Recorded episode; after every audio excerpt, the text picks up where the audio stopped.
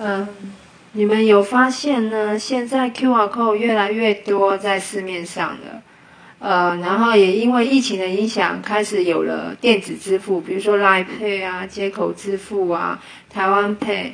那其实，在做电子支付这一块的人呢，应该大部分都是年轻人才接受度会比较高。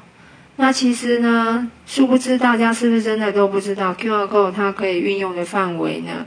其实小到可以很小，大到可以很大，只是你有没有去想到而已。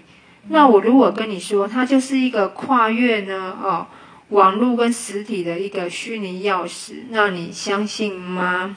它就是那一个最重要的开关，它不单单只是一个可以连接网址。它可以连接的地方太多了，然后甚至你可以透过你的创意设计去呢发想你的产品如何去做连接，更加友善的连接。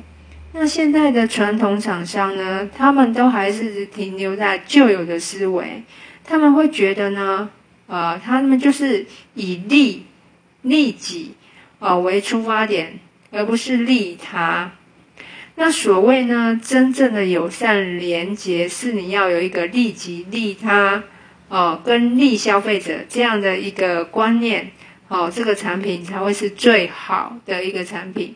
而且呢，会让消费者拿到这个产品之后，你会发现，哇，那整个感觉的服务，哦，跟 CP 值实在是太高了。那在这样的产品出来之后呢，也会相对应的让人家产生对这个业主，哦，他的信任度提高，跟呢这个业主给呢消费者的一个温度，就是温度跟情境的式的销售呢，其实是蛮重要的。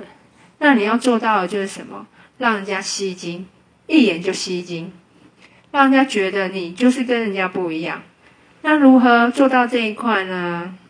呃，欢迎呢慢慢关注我，他 a 商潮，谢谢。